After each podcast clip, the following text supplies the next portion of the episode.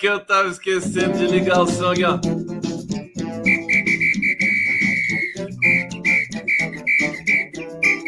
Eu toco bem apito, hein? Eu, eu toco apito, eu tocava apito quando tava, participava da banda da escola, tá, essas coisas. Sou tocador de apito. Você pensa que é fácil tocar apito? Tem uma técnica. Uma técnica toda. Ó, olha só. Olha não, escuta, né? Ó, o groove. Sente o groove. Tem que saber a hora certinha de entrar, né? Contratempo, tal. Quer ver?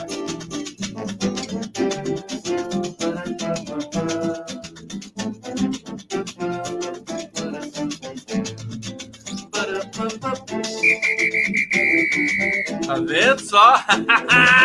é o condão! Sejam bem-vindos na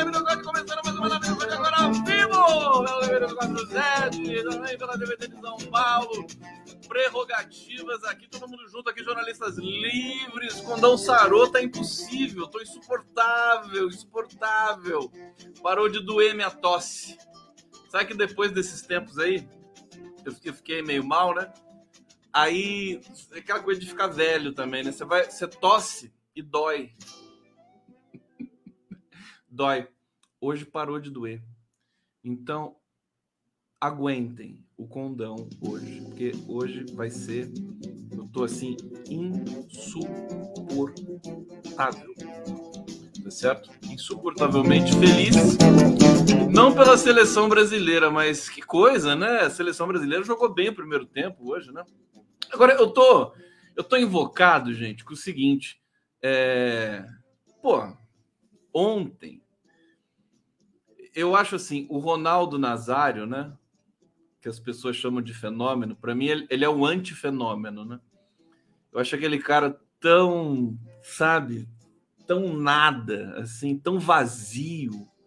Eu nem gostava dele jogando futebol, falar a verdade para vocês tão bobinho, né? Jogador de futebol sempre meio bobinho, né?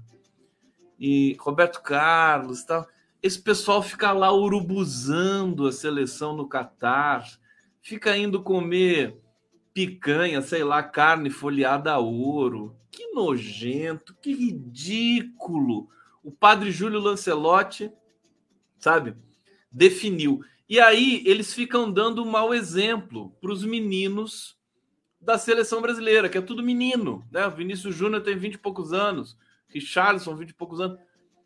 Aí fica lá o Ronaldo, eh, os meninos acham que eles são ídolos. São ídolos porra nenhuma, que esse pessoal aí, sabe, essa geração aí do Ronaldo, é tudo gente, sabe, canalha, especulador, corrupto, lava dinheiro, sabe? É, é na linha do Neymar, né?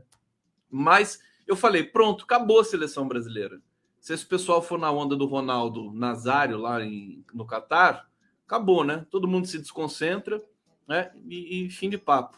seleção perde. O, o, o Mbappé tá babando de vontade de ganhar a Copa do Mundo. O cara não dá nem entrevista para não sair da concentração, tá certo? E a seleção fica indo comer carne com folhada a ouro.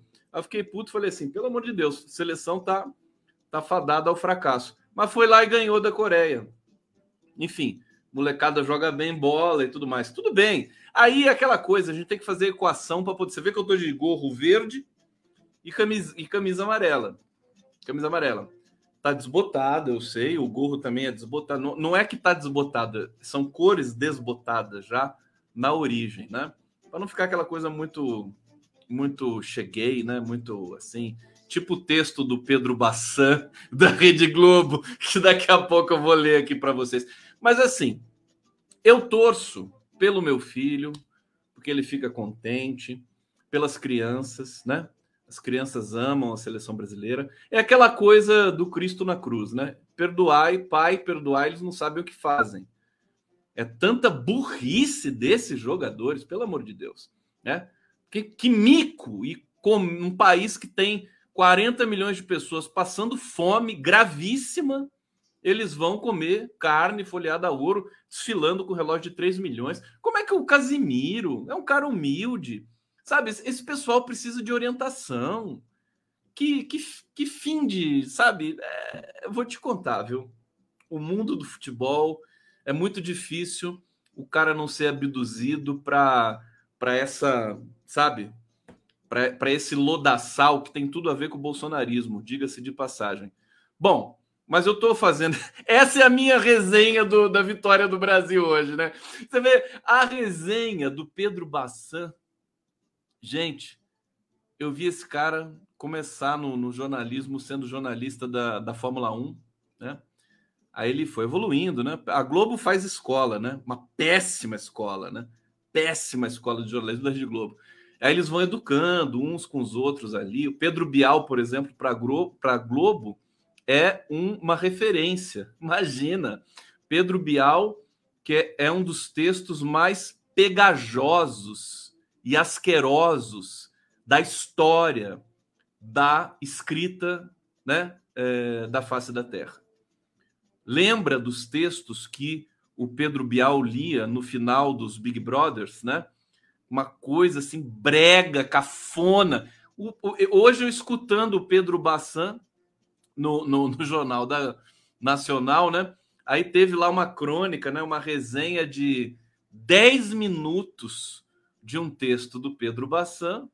Vocês sabem que é o Pedro Bassan? Vou criticar aqui, porque, enfim, estamos aqui. Se ele quiser me conversar, estou aqui à disposição. Eu até tive a pachorra, permitam-me, né?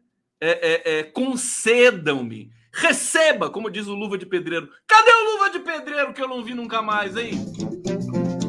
Luva de Pedreiro, o Luva de Pedreiro é mais sofisticado do que o Pedro Bial e o Pedro Bassan juntos. Gente, é brincadeira. E aí eu já estou desenvolvendo uma tese aqui, porque sabe, é, por que que, por que, que, as, por que esses jornalistas da Globo escrevem tão mal assim, tão mal, de maneira tão cafona, tão brega? E eu tive a pachorra de anotar, né? alguns trechos da, da crônica do Pedro Bassan. Você sabe que quando eu estava dando aula para o ensino médio, eu sou, sim, sou professor de redação há muito tempo, sou corrigi o Enem durante 10 anos da minha vida. Eu sou um cara que amo essa, essa arte da escrita, né? É, da escrita, da leitura e tudo mais. É a minha vida isso aí. Pode não parecer, mas é. E eu me lembro que o Luciano Huck escrevia ele escreveu um par de artigos aí para a Folha de São Paulo e eu levava os textos dele para a sala de aula é, para ensinar os alunos a como não escrever. É? Porque o Luciano Huck também, junto com o Pedro Bial e agora o Pedro Bassan, é um dos piores redatores que eu já vi em toda a minha vida. Na verdade, o Luciano Huck ele tem déficits. Né? Ele perdeu é, em algum momento, assim, ele não foi, né? Não sei que, que escola ele frequentou, não sei se é uma coisa né, biológica, provavelmente não, mas ele tem problemas. Eu já tive alunos assim, né? E, e dá para salvar, né? Sabe o que, que é? O cara não sabe escolher o léxico, né? Ele não tem vocabulário, ele confunde as coisas. Uma coisa que eu sempre lembro do Luciano Huck, ele dizia assim, no artigo da Folha, assim: Ah, errou na mosca errou na mosca. Certamente ele queria ser expressivo e tudo mais, né? Fazer intertexto, mas fica assim deprimente. E todo não tem progressão, não tem coesão. Então levava o texto do Luciano Huck para os alunos, falar assim: olha, você não pode fazer isso, não pode fazer. Se você fizer isso, você vai tirar menos de 400 no Enem, né? E eu posso garantir para vocês, os meus alunos tiravam todos acima de 800. Eu conferia tudo isso depois, né? eu não deixava o aluno tirar menos de 800 no Enem. Porque tem, tem a técnica, né? É, tem o destravamento mental que você tem que aplicar nos alunos para eles perderem o medo né, de produzir sentido, o medo de manifestar a própria opinião, porque tem muito disso no Brasil, inclusive com os bolsominions, né? Por isso que eles fazem essa opinião de Araque aí, né? É, e saem é, alucinando pelos, pelas, pelas rodovias brasileiras, bloqueando as rodovias brasileiras. E, e aí, sabe, você, você dá autoestima para os alunos, para os candidatos do Enem. E aí eles arrebentam, pegam qualquer assunto e vão bem. Eles podem ter problemas de norma culta, errar um ou outro né, uma flexão, uma, uma questão de pontuação, tudo mais, mas se o sentido tiver ali, né, é, inclusive a grade de correção do Enem é uma obra de arte, sempre falei isso, ela valoriza o, o cérebro, o pensamento, e não esse decoreba é, de quinta categoria que os concursos para procuradoria e para é, para juiz, cujas bancas de correção eu também já participei, eles valorizam muito mais a norma culta. Por isso que você tem um Sérgio Moro. O cara pode até saber escrever é, ortograficamente dentro da norma culta, mas é um idiota completo, né? Bom, para enrolar, vocês, tá tudo bem com vocês? Vocês querem alguma coisa? O que vocês querem, hein? Vocês estão muito, muito devagar. Vocês, tá, estão cansados? O que está acontecendo com vocês? Hã? Olha só, Maradutra Pontes. Vamos ler a Maradutra Pontes, que são pessoas públicas, formadores de opinião. Pedro Bó, chinelagem bolsonarista, tem 30 milhões de brasileiros passando fome. E, a gente vê como você passando pano. Relógio 2 milhões para quê? Ostentação de gente cafona que precisa se sentir de uma classe que não pertence. Não, imagina. Imagina o Catar, né? O Catar é um convite ao suicídio moral, né? Porque aquilo ali é uma imoralidade, né? Primeiro, é um país, é uma ditadura, tá certo? É um país que só tem ostentação. É um país que tem praticamente a, a escravidão legalizada como o Brasil. Só que lá é mais grave ainda, né? A gente vê as condições das faxineiras e domésticas ali, dos bilionários catares, né? Então, você pega um menino, jogador de futebol, cresceu na periferia do Brasil aqui, vai para o Catar, já tem um pouco de dinheiro, o que, que esse cara vai fazer? Ele vai ser induzido ao erro, né? Vai ser induzido a esse suicídio moral que a gente tem espalhado pelo mundo. Todo mundo passa pano, inclusive Rede Globo. É, aqui, deixa eu ver uns comentários de vocês antes de eu, de eu ir para o texto do Bassan aqui, que é impagável, né? Impagável. Paulo Sérgio Emiliano, vocês vão se divertir. Preparem-se, né? Coreia é um time fraco, não serve de parâmetro para nada. Coreia não, nem é tão fraca, mas eles estavam nervosos. A Coreia deu um apagão, um apagão total. Se a Coreia entrasse é, para valer, o jogo seria difícil. Conde, fala do bafão do PSOL. Vou falar do PSOL mais adiante aí, aquela história do PSOL ser base do governo Lula ou ser oposição. É uma discussão que não pode ser fulanizada. Eu tenho dito aqui muitas vezes de que o partido que vai fazer oposição é, nesse governo vai ser o PT. Acreditem se quiser. Agora, é um outro conceito de oposição, né? Porque tem que ter um partido sério para apontar os caminhos, os equívocos que certamente irão de haver nesse começo de governo Lula. É óbvio, todos os governos têm, têm problemas.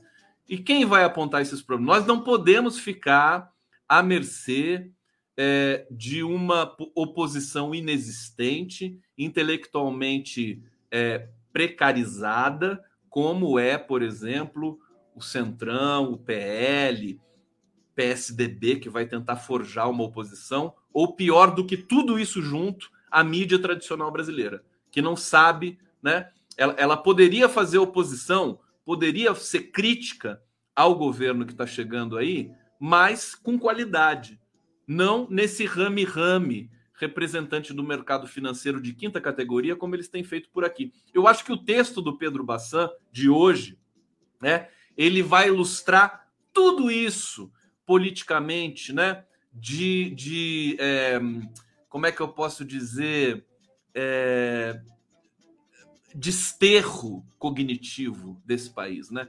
É uma espécie de desterro cognitivo a Rede Globo emburrece mesmo. Mesmo, mesmo, mesmo.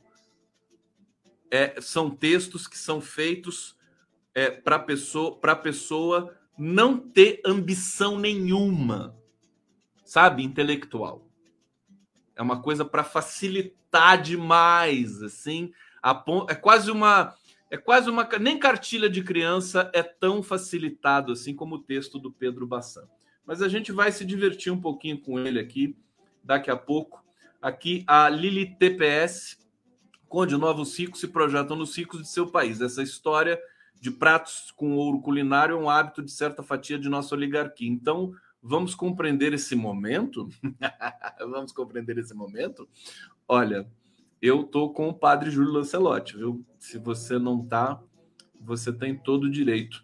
Jaqueline Fabrim, esses jogadores vivem uma bolha.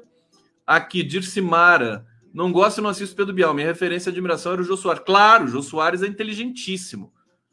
Inteligentíssimo, tinha graça. Pedro Bial é uma catástrofe. Inclusive é um fracasso de audiência, né? Ele tá lá, a Globo tá tá mantendo o Pedro Bial, tá jogando ele para alta madrugada lá, porque nem sabe mais o que fazer com ele. É, é terrível, terrível. O cara podia se reciclar, sabe? Pedro, se fosse Pedro Bial, vai viajar um pouco, entendeu? Jogar bilhar, beber pinga, fazer alguma coisa assim que preste, né? Em vez de ficar só nessa bolhazinha aí dele. Bom, vamos lá. Deixa, deixa eu né, coisinha engraçada para vocês aqui no Testando Perturbação. Olha só isso. Bom, aí o que, que o cara faz? O Brasil ganhou de 4 a 1 né? O Ali Camel liga para ele e fala assim: Bassan, faz um texto aí para arrebentar.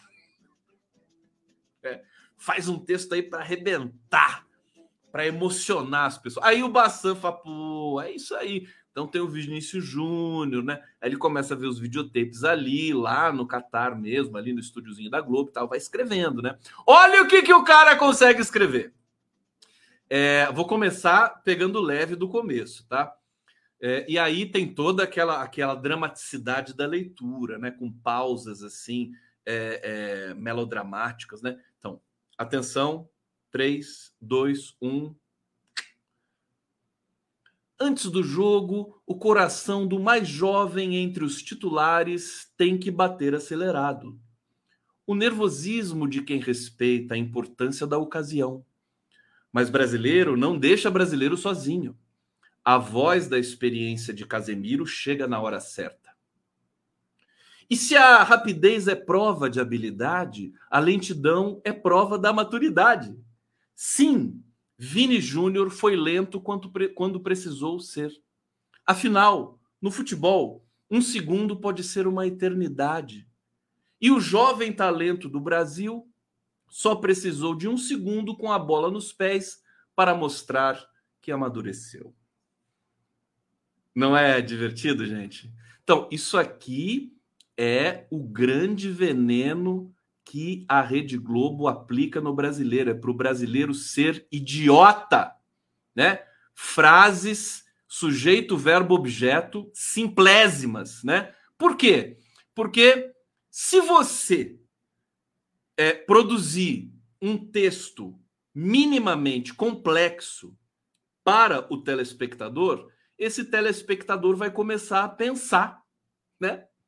E se esse telespectador começar a pensar, ele vai é, votar no Lula, dentre outras coisas. Bom, tá aqui. Ele segue e aqui tem exemplos muito mais evidentes dessa cafonice desse tipo de som, né? É, o Brasil não dança porque faz gols. O Brasil faz gols porque dança. Eu adoro isso. Isso é tão Pedro Bial sabe? São são tiradas trocadilhescas assim de quinta categoria, sabe? Uma coisa assim que me dá náusea. Eu escuto um texto desse, meu Deus, em horário nobre da TV mais rica do Brasil, uma, a quarta TV mais rica do mundo, sabe? O Brasil não dança porque faz gols, o Brasil faz gols porque dança. E é Vinícius Júnior quem está reensinando o Brasil a dançar. Gente, não dá, cara. Se o Nelson Rodrigues lê isso, lesse isso, o cara é, ressuscitava e morria em seguida. É. Aí ele continua. Se ela sai dos pés dele, é com destino certo. O voo é suave até a próxima dança, para mostrar ao mundo que a nossa cultura é um bloco compacto de alegria formado por música e futebol. Nos gols, o Brasil baila. Baila com Vinícius Júnior. Baila o Vinícius Júnior. Gente, eu tô ficando louco ou realmente isso é horrível? Não acabou. A arte que essa dança espalha realça a luz que se irradia nessa camisa amarela. Camisa recheada de futebol brasileiro de verdade e futebol feliz que até no erro faz questão de sorrir. Alguém com um sorriso tão largo, tão espontâneo e tão natural que só poderia ter nascido no Brasil.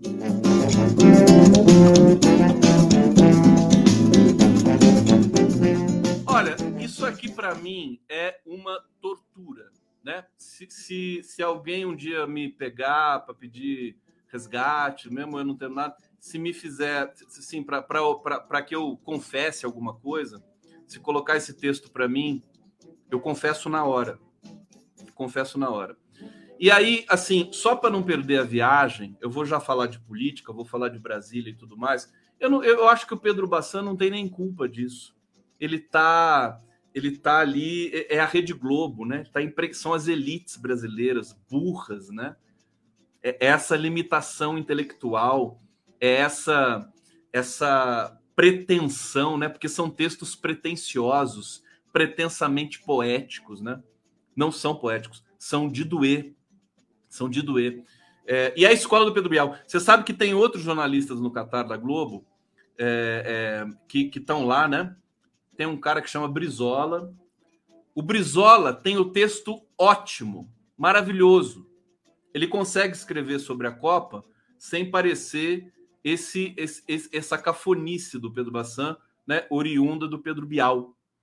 É, é só o Pedro Bassan que está fazendo isso. Então eu me compadeço do Pedro. Desculpa, olha, meu querido, eu sei que é difícil, você tem, você deve ter um salário muito bom, parabéns, né?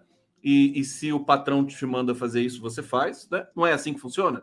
Fala, escreve um texto. O Alicama, né? Pra re... O Alicama que publicou aquele texto, né? Aquele livro, né? Não somos racistas, né? Já recolheu do, da, das livrarias, Alicama, aquele texto lá. Vem um dia dar uma entrevista pra gente aqui, pra gente conversar sobre isso. Né? É, ele deve ter pedido, irmão, escreve um texto para arrebentar, para emocionar as pessoas, que tá tudo encadeado. São os patrocinadores, é a Brama, é a Skol, né? Patrocinadores da Copa que tem aquelas cotas assim que, que chegam a 40 milhões de reais, né? É a, é a, é a, é a Citroën, né? É a Chevrolet, sei lá o que, mas eu não tô acompanhando essa merda toda aí. Tá tudo encadeado nesse tipo de texto primário, né? É, é, é que, e que hipnotiza as pessoas, né? Porque tem, tem uma musicalidade, tem uma, tem uma cadência, mas é de um gosto absolutamente é, sem condições. Fica aqui o meu, a minha, a, o meu grito de indignação. Nós precisamos sair desse curralzinho, desse jornalismo, sabe? De, de quinta categoria que se acha o must, o borogodó, você entendeu? E, e, e sabe, o, o mundo tá aqui, viu? O mundo são as redes aqui. Eles não conseguem entrar nas redes porque eles são tão pasteurizados, né? São tão pasteurizados que eles não conseguem interagir com o público real é, das redes sociais. Amanhã, o Paulo Pimenta vai estar no Giro das Onze e o Paulo Pimenta conhece bastante essa questão de redes sociais. As redes do Paulo são bacanas e tal. E a gente vai conversar muito sobre isso, porque o governo Lula tem de impor um novo nível, né? De prática, acho que de prática de escrita também. É, tá pintando aí a ministra da Educação, a Isolda Sela, que foi secretária de Educação do Ceará. Parece que ela é muito competente, eu não conheço a fundo o trabalho dela, mas se ela está pintando como ministra da Educação, é porque ela é competente. É, e, além de tudo, é mulher, né? Quando já é mulher, né, 80% dos problemas cognitivos acabaram. Mesmo tendo mulher, que a gente acha, né, a Damares, por exemplo, puxa, que coisa horrorosa, né? É mulher. Mas né, eu estou falando no atacado, né? No atacado, né, se for mulher, se for negra, negro, se for indígena, só vai melhorando, né? É, é muito difícil um indígena, por exemplo, ser um idiota como alguém da elite um playboy da elite paulistana, paulista, né? É, é quase impossível que uma senhora negra da periferia seja tão é, é, seja seja sabe é, preconceituosa como as nossas elites dos jardins, né? Só para ficar nesse exemplo mais é, rústico aqui para vocês. Vamos lá!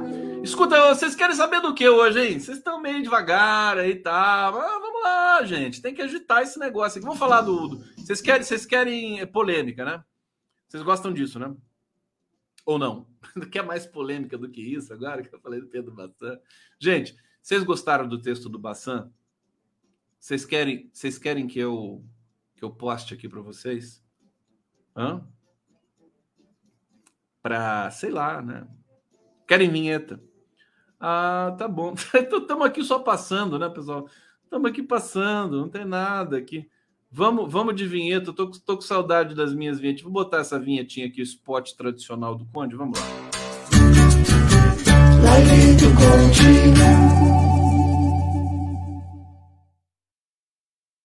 Chega de Pedro Bial e Pedro Bassan, concordo com vocês. Ninguém aguenta mais isso, né? Deixa eu contar essa história então do PSOL, que é o seguinte: é, houve aí rumores de que o PSOL não faria parte do governo. Deixa, deixa, deixa eu explicar no geral primeiro, para depois ir para o específico, né? É, se o PSOL não participasse do governo, Lula, eu acho que não teria o menor problema. Não tem o menor problema isso, gente. Não tem drama nenhum. Zero drama. Por quê? Porque o PSOL tem essa característica. Eles, eles não. Vocês percebem que eles ainda não tiveram governo, né? De um Estado. Tem algum governo do Estado do PSOL? Que, que, eu, que eu me lembre, não, né? Ou uma cidade maior, robusta. Tem algum? É, bom, de qualquer maneira, as configurações são outras. O PSOL tem essa característica, não gosta de participar é, de maneira geral. O presidente do PSOL, que é o Juliano Medeiros, já, já ele, ele acena que gostaria de participar. Eu quero dizer uma coisa para vocês. Se um integrante do PSOL, Belém, né, a cidade de Belém, né, não é o estado. A cidade de Belém é a maior, é o maior é, orçamento que o PSOL comanda, né? É, agora precisa ver as peculiaridades ali de Belém para ver como é que está o comportamento do PSOL. Agora dizendo como aliança, né? Agora deixa eu dizer, fazer, eu vou fazer uma previsão aqui. Se alguém do PSOL for para o governo ganhar o um ministério ou coisa parecida, o PSOL vai rachar, tá?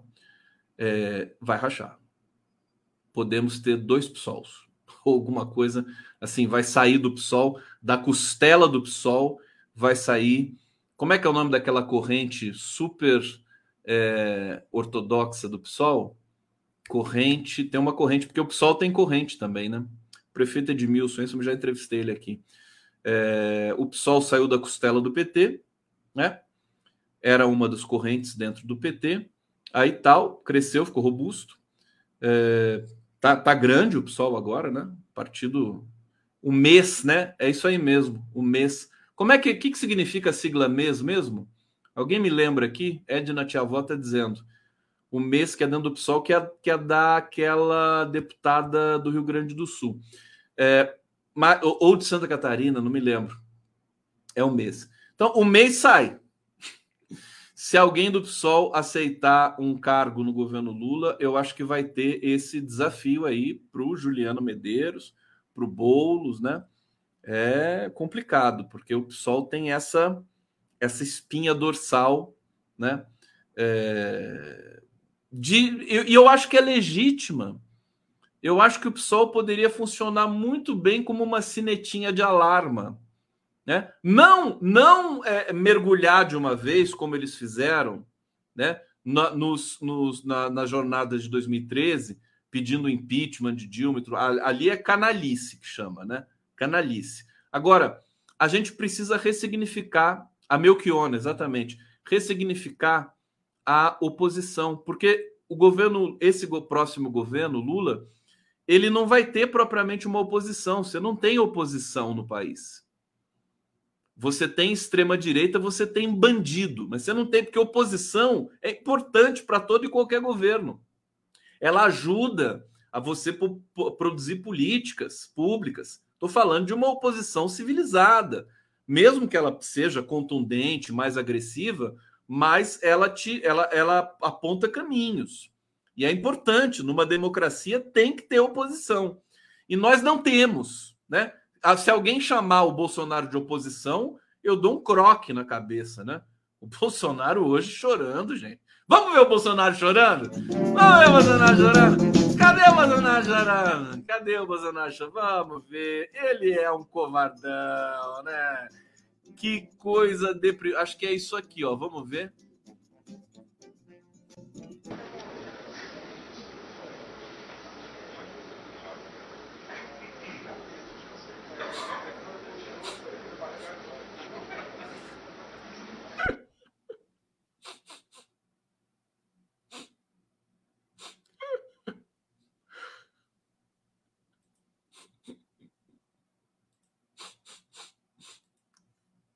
vivo do Clube Naval de Brasília. Vamos acompanhar, portanto, essa cerimônia. Mas que coisa mais triste, o Bolsonaro. Sabe que eu tinha meu finado querido amigo Paulo Tarso, né? Quando a gente estava nessas rodinhas, a gente aprontou muito, né? Então, quando a gente queria é, é, fazer chantagem, assim, né? Chorar, né? Imagina, marmanjo de 20 anos, né? Encostado por aí pelos botecos come, começava a fazer assim, né? Começava assim com a boca, né? Para fins de choro, né? Para fins de choro. Paga uma cerveja para mim. Tá? É, é, é, isso, é, é, tão, é tão autêntico quanto esse, essa, essa, esse papelão aqui do pestilento. Olha só. Hã? Tadinho de. Mas vocês não ficam com pena do Bolsonaro? Ah lá, os militares ali, ele chorando Quer dizer, se ele for para a cadeia, é, ele vai ter que chorar na cadeia, né? Como todo chorão covarde, vai ter que chorar na cadeia. Eu não sei mais o que pensar. Eu fico impressionado e eu agradeço, viu, gente? Porque agradeço. Ah, agradece a quem, Conde? A Deus? Ah, eu agradeço, ah, sei lá. Agradecer a Deus eu, eu, acho uma coisa meio assim, não consigo fazer. Mas eu agradeço a, a seja lá o que for, o fato de o Bolsonaro realmente ter é, estourado né, de medo depois da derrota para o Lula, porque ele não atrapalhou, né? Ele não atrapalhou esse processo. Se ele, se ele é, quisesse incendiar o país, seria complicado, viu? Se o Bolsonaro continuasse tuitando, ameaçando o STF. O problema é o seguinte: se ele continuasse fazendo isso, a gente ia ver a queda de braço até onde iria, né? Possivelmente ele poderia realmente ser preso e tudo mais. Agora ele ele afinou, né? Covardão, amarelou total, brochou completamente. E eu acho que isso é isso tem a ver com a dimensão, o tamanho, a força do Lula, né? Com os traumas de infância sexuais ali da família Bolsonaro é, e com uma certa sorte também do brasileiro, né? Porque, francamente, né?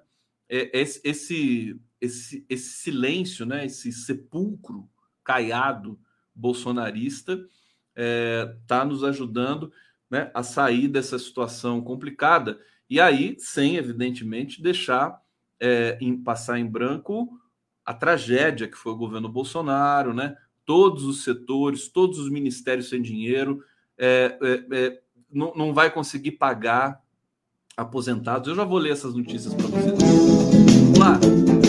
Então, pelo PSOL aqui, né? Tarília, Tarília, Talíria, Talíria.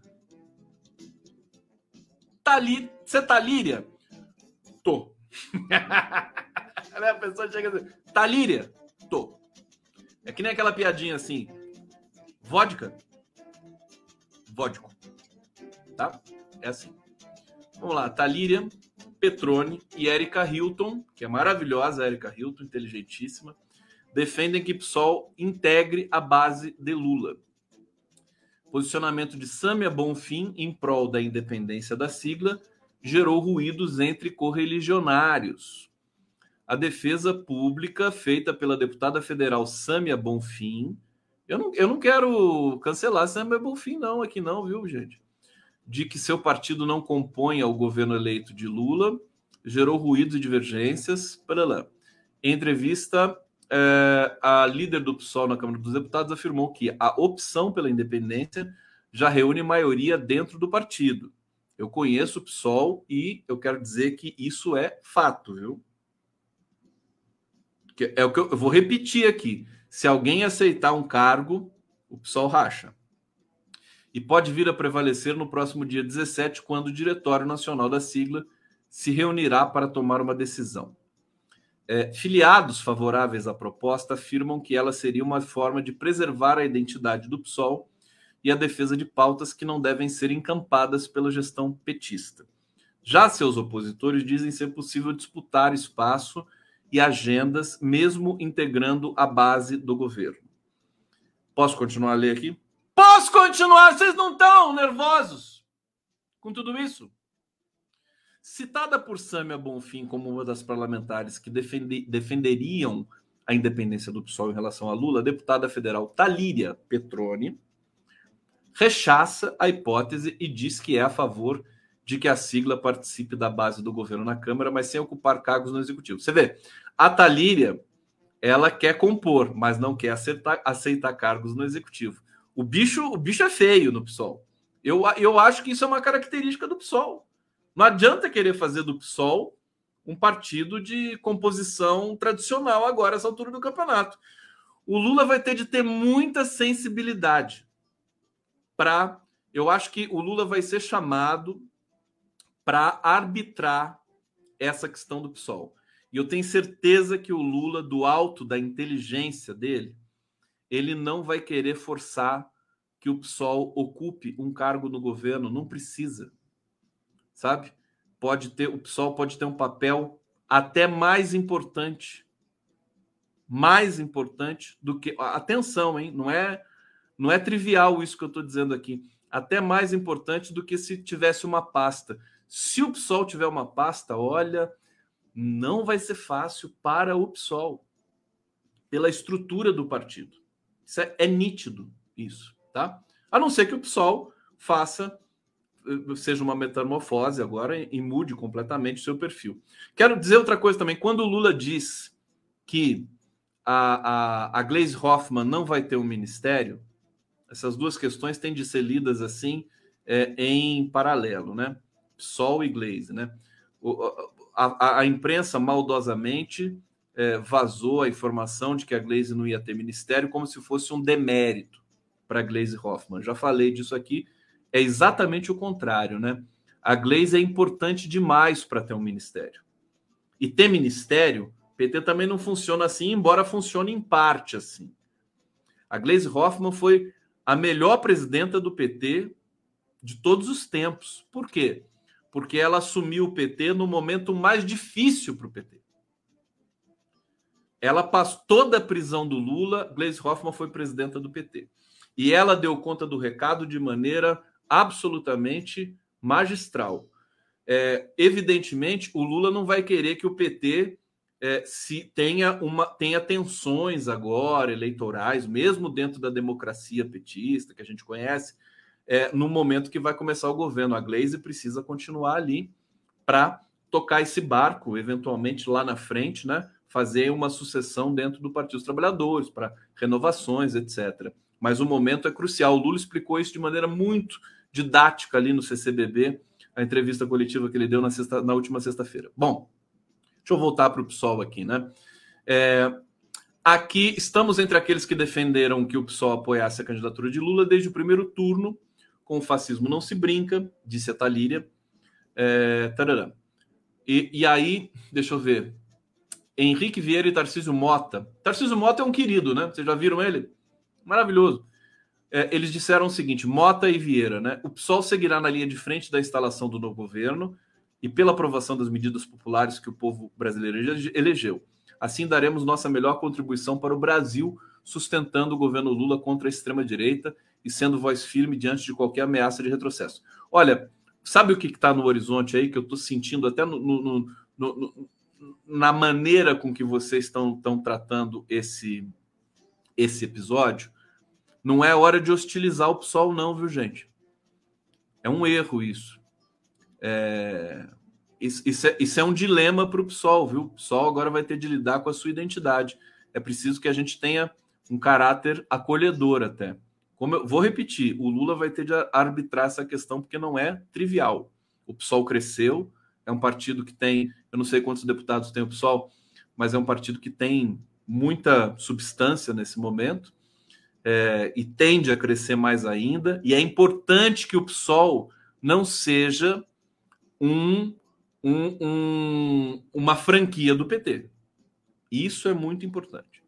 Né? Eu, como apaixonado pelo Partido dos Trabalhadores, pela história do PT, e como alguém que sempre foi muito crítico ao PSOL, vocês se lembram aqui das críticas que eu fiz ao PSOL na eleição a prefeito de São Paulo, em outras, em outras freguesias pelo Brasil também. Tenho minhas críticas ao PSOL, sou muito mais identificado com o PT do que com o PSOL, mas o PSOL precisa da nossa compreensão nesse momento, porque senão o partido pode pode definhar. Bom, vamos lá. Estou torcendo muito para dar certo isso aí, viu?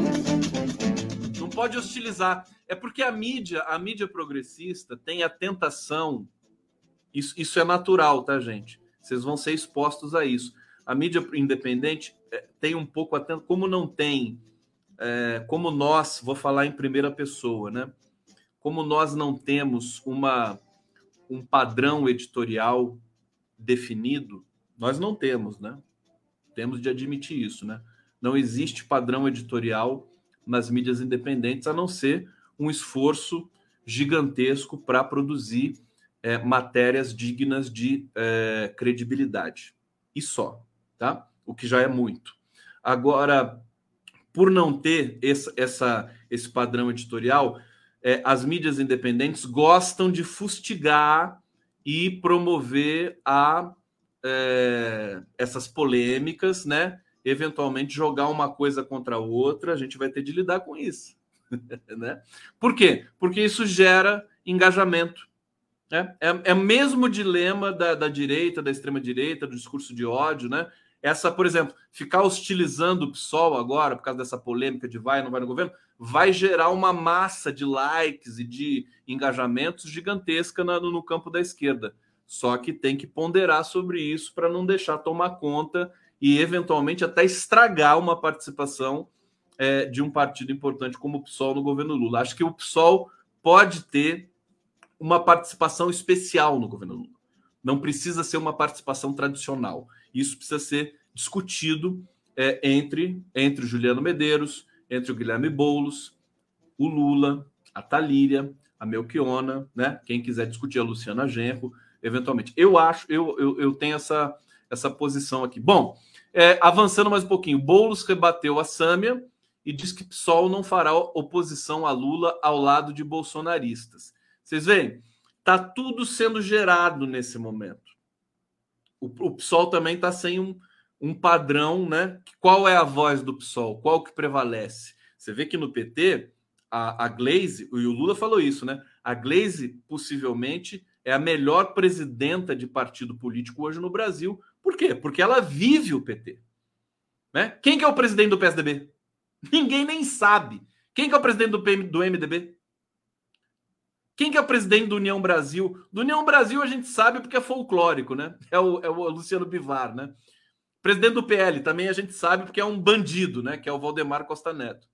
Mas fora isso, o presidente do PSOL, a gente sabe que o Juliano Medeiros também se apresenta com muita frequência, participou da campanha do Lula muito intensamente. O PSOL poderia ficar gigantesco moralmente é, se tiver uma decisão, né? Se, se entrar unido para esse momento aqui. Estou torcendo para que isso aconteça. O PT não pode ser dono de tudo, né, do Brasil. Precisa ser uma coisa, né, para ter democracia. Bom, deputado federal eleito Guilherme Boulos diz que a afirmação é, de Samia Bonfim é, não é verdadeira e ele disse é uma opinião dela, até aqui tudo bem, né?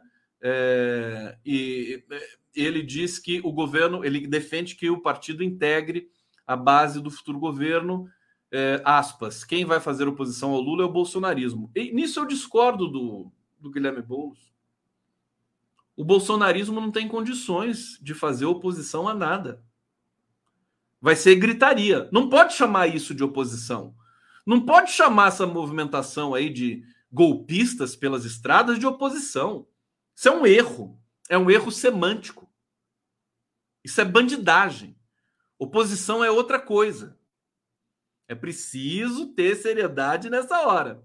E, bom, tá aqui o, o Boulos dizendo quem vai fazer oposição a Lula é o bolsonarismo e não estaremos ao lado deles. O momento do país é outro, enfrentamos uma oposição raivosa, não dá para brincar com isso. Eu acho que tem que qualificar a oposição. É uma discussão é, ousada e eu acho que nós não temos mais é, o, o, o direito de fazer discussões fulanizadas, rebaixadas, primarizadas das questões dos desafios políticos que a gente tem. O Brasil precisa de uma oposição é, democrática. Nós não podemos aceitar que a bandidagem fascista seja nomeada como oposição. E a imprensa tradicional está fazendo isso diariamente. Diariamente. Lula, né, pode, ele merece ter essa discussão na mesa. Que oposição nós queremos para o Brasil?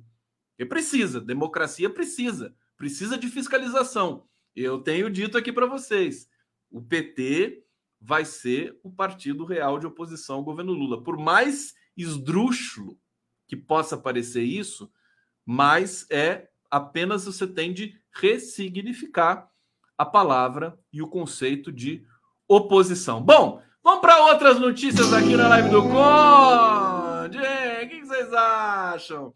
Aqui a, a Tata Fernandes. Tata Fernandes! Tata Fernandes! Tata Fernandes é maravilhosa. Música de primeiríssima grandeza. Ó, beijo, Tatinha. Adoraria viver sem oposição, né? Aquela coisa, né? É bom viver sem oposição. Vamos ficar sem oposição aqui, né? É, aqui, Rafael, o argumento dos caras é chamar todo mundo de bolsonarista. Tem que tomar cuidado. Alô, alô, hello, hello. Aqui o Pedro está dizendo, do PDT todos sabem, o eterno Carlos Lupe. O Carlos Lupe tá, é presidente do PDT há quantas décadas? Realmente, né? desde a morte do Brizola, né? É presidente do PDT. Tá na hora de fazer outra coisa da vida, hein, ô Lupe? É? Dá um looping. Dá um looping. Se filia ao PT, faz alguma coisa. Carolina Rodrigues, uma oposição que cobre as propostas do PT. Tão simples. Gente, vocês preparem-se. Vão ser fortes emoções. Fortes emoções. É, Carlos Nunes, realmente o bolsonarismo não pode ser oposição, até porque eles não aceitam oposição. Tá aí. É isso. É semântico. Não dá. Né? É, Rose Esteves, elevar os discursos políticos a todo e todo diálogo que é necessário envolve Acho que ela continua no outro comentário aqui. Ô, oh, Rose, que, que suspense. Imagino falar de coisas seríssimas com o bolsonarismo. Não dá, né? Ah, achei, você completou. Obrigado, Rose, um beijo para você. É, aqui, Eliane Peixoto, bolsonaristas não são oposição. Não pode, não, não dá para usar essa terminologia. É, Carlo Dastoli, Carlo Dastoli, os terroristas de extrema-direita não são oposição. Gente, oposição é uma coisa boa coisa importante. Tá? É, Márcia Ebener. Oi, Conde. Hoje não da Suíça, mas de Boipeba. Você tá em Boipeba? É mesmo? Que beleza, hein? Você viaja muito, hein? Adorei. Adorei isso aqui. Bom, vamos lá. Temos aqui. Vocês querem que eu fale do Lula e do, do, do, do Sullivan? Jake Sullivan. Cara tem nome imponente, né? O, o, o, enviado ali de Washington, né? É, governo dos Estados Unidos gostaria que o presidente eleito do Brasil fosse a Washington discutir com Joe Biden. Embora o encontro em Brasília é, nessa segunda-feira, uma delegação de Washington e a equipe de transição não tenha encontrado datas possíveis, para que Lula viajasse antes da posse. A Casa Branca acha importante que a visita ocorra no início do, do, do novo governo brasileiro. Gente, os Estados Unidos estão é, quase que assediando Lula, é, governo brasileiro. Eles estão assim, vem, vem em mim, né? Aquela coisa. Eles estão assim. Por quê? Primeiro, o Lula é o cara mais incrível do mundo. Né? Quem tiver do lado dele, quem tirar foto com ele, é o cara do meio ambiente, é o cara do clima, é o cara que combate a fome, é o cara que foi preso por uma operação vagabunda criminosa é, e, e, e, passou por todo esse périplo, né? É o cara que enfrentou todas as cortes brasileiras, sempre acreditando nas instituições e nas cortes, até fazer com que as cortes se dobrassem a, ao fato meridiano e olímpico da sua inocência, né? Então, não tem estadista com mais é, legitimidade e, e poder simbólico hoje no mundo que o Lula, né? Então todos querem ficar perto do Lula. É, e os Estados Unidos também. Os Estados Unidos, olha, tem, tem um processo acontecendo. Eu vou entrevistar quando? Quarta-feira, tem uma professora de Direito em Relações Internacionais da PUC de São Paulo, genial, a Eliane Silva. Ela deu um show hoje numa, no jornal da TVT que eu apresentei, o Bom para Todos.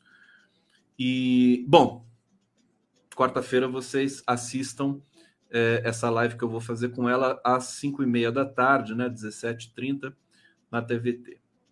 É, bom, qual que é o ponto? Os Estados Unidos e o Brasil passaram por dois grandes traumas, né? É, são os dois maiores países que passaram pelos maiores traumas é, de ataques à democracia recentes, né? Trump nos Estados Unidos, Bolsonaro no Brasil. Claro que guardadas aí algumas diferenças, mas nesse momento a vitória do Lula significa para o governo estadunidense algo muito importante. Eles estão ali ainda lambendo as feridas, não se sabe o que, que vai acontecer com o processo contra o Donald Trump. Muita gente sendo processada também pelo episódio do Capitólio. Né? O Trump pode até voltar. O Biden está fraco, popular, ele não é popular. É, e é, vejam, o Lula deve fazer uma grande limonada disso tudo. Você vê, o Lula é um cara, é aquela coisa, o cara dá muita, não é sorte, né? É trabalho. Mas eu não tenho outra palavra para dizer, né? O Lula vai poder, com a inteligência que tem, capitalizar essa identificação momentânea, historicamente momentânea, com os Estados Unidos nesse momento, para tirar muitos proveitos, porque o Lula só pensa nisso, só pensa em trazer mais recursos, matar a fome do brasileiro, ter mais empregos, né?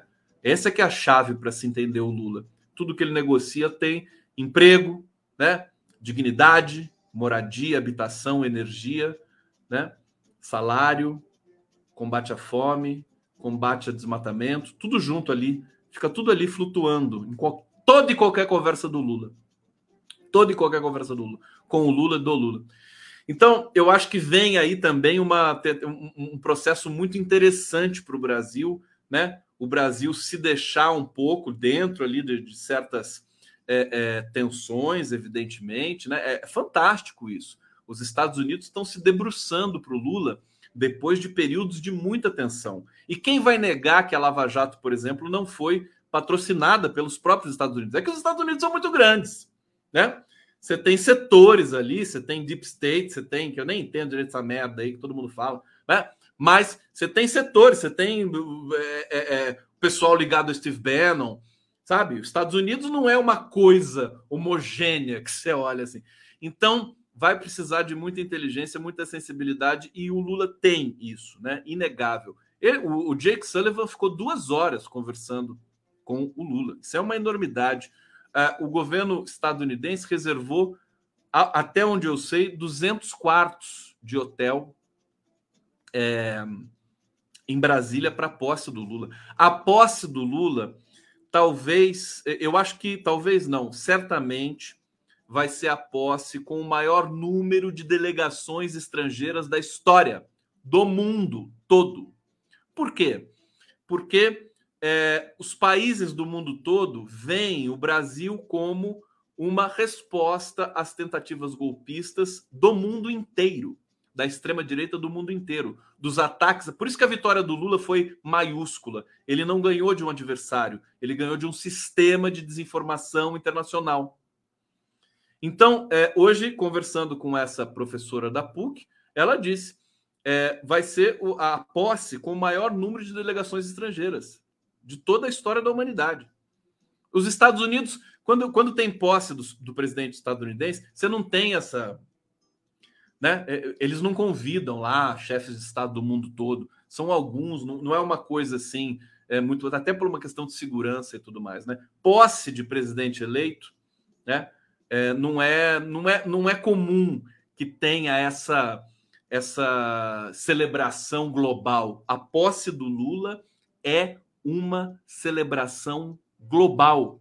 É impressionante isso. Então, é um capital simbólico absolutamente potente, poderoso nas mãos do, do novo governo brasileiro. Tem que saber utilizar, e o Lula sabe utilizar esse capital, esse patrimônio simbólico, né? Então, é, é isso que está tá, tá aí. Os Estados Unidos estão apressadíssimos, né?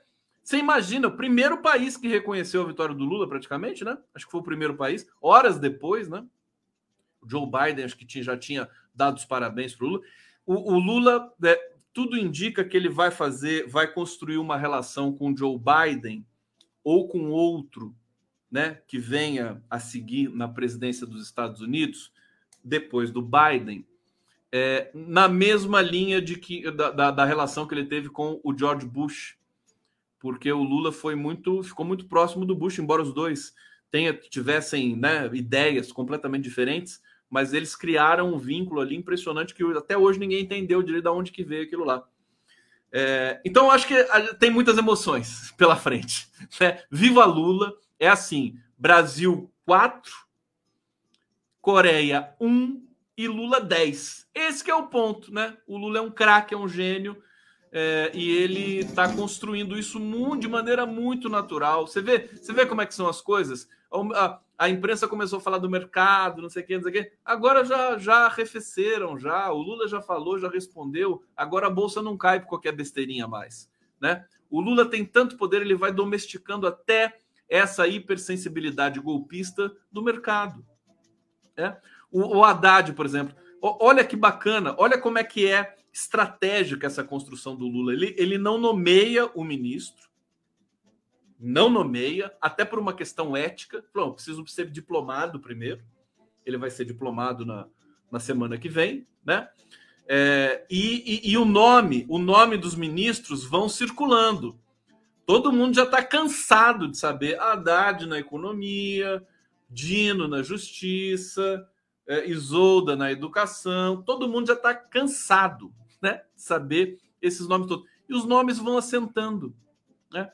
As pessoas vão. É, é, ele, vai, ele vai mapeando as reações né, que tem ali no, no, no circuito é, dentro do novo governo. Quer dizer, o cara é uma potência inacreditável de construção de consensos e até de dissensos. Por isso que eu digo que a oposição é, mapear, rastrear, identificar é, um grupo que possa fazer o papel de fato de uma oposição ao governo Lula é importante para o governo. É estratégico. Né? Senão vai virar uma vai virar uma coisa confusa, né? Tudo, tudo junto ao mesmo tempo. Bom, eu ia falar de outras coisas para você, mas não vou. Não vou mais. Né? Porque já acabou a live do Conde. Então eu tenho que acabar isso aqui. Não é mesmo? É, deixa, eu, deixa eu agradecer e dar um beijo grande em vocês. Amanhã estaremos juntos para mais uma jornada. Muito obrigado pela, pelo carinho, tá bom? E ficamos por aqui. Não tem música hoje para vocês, mas amanhã eu prometo que vou é, escolher uma música. Vocês gostaram da live hoje? Gostaram? Cadê o, o meu coraçãozinho, então? Hum? Eu acho que eu não vou embora, não. Eu vou ficar aqui mesmo. Cadê o apito, ó? Hã? Cadê o meu beijo? Tchau, meu boa noite. Não vai rolar nada disso? Então tá bom. Eu beijo vocês.